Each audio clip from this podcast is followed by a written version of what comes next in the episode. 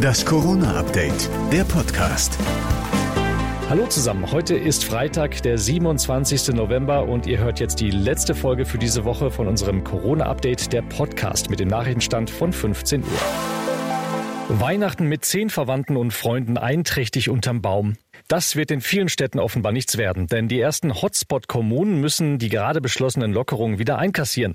Über 60 Hotspots gibt es derzeit in Deutschland mit einer Inzidenz von über 200. Sie müssen laut Beschluss der Ministerpräsidenten die Zügel noch mehr anziehen als andere, um die Infektionszahlen wieder in den Griff zu bekommen. Der Hotspot Passau hat zum Beispiel heute Ausgangsbeschränkungen und Alkoholverbote verhängt. In Berlin dürfen sich Weihnachten jetzt nur noch fünf Erwachsene treffen. Berlins regierender Bürgermeister Michael Müller. Wir wollen, dass sich deutlich weniger Personen begegnen können, als äh, das im Moment auf der Bundesebene festgehalten ist. Dort haben wir ja die Zehn-Personen-Regel. Auch beim Thema Hotelübernachtungen zu Weihnachten gibt es Unterschiede.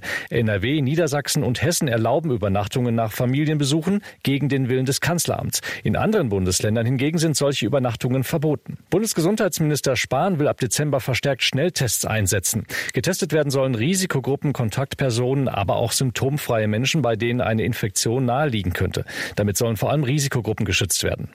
Bei einer Verkehrskontrolle in Grevenbruch hat die Polizei eine Fahrerin angehalten, die mit dem Coronavirus infiziert war und eigentlich unter Quarantäne stand. Grund war, dass sie am Steuer mit dem Handy hantiert hat.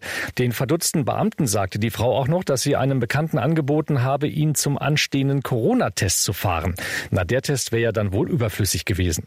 Viele Kinder machen sich offenbar jetzt schon Sorgen, dass der Weihnachtsmann ein paar Pandemieprobleme bekommen könnte. Muss er in Quarantäne? Quarantäne, darf er trotz Reisewarnung fliegen. In Großbritannien hat der achtjährige Monty Premierminister Boris Johnson sogar einen Brief geschrieben und nachgefragt. Johnson hat Monty sogar geantwortet. Er bekomme viele solcher Nachfragen, so Johnson. Darum habe er am Nordpol angerufen und sich versichern lassen, dass der Weihnachtsmann in den Startlöchern steht.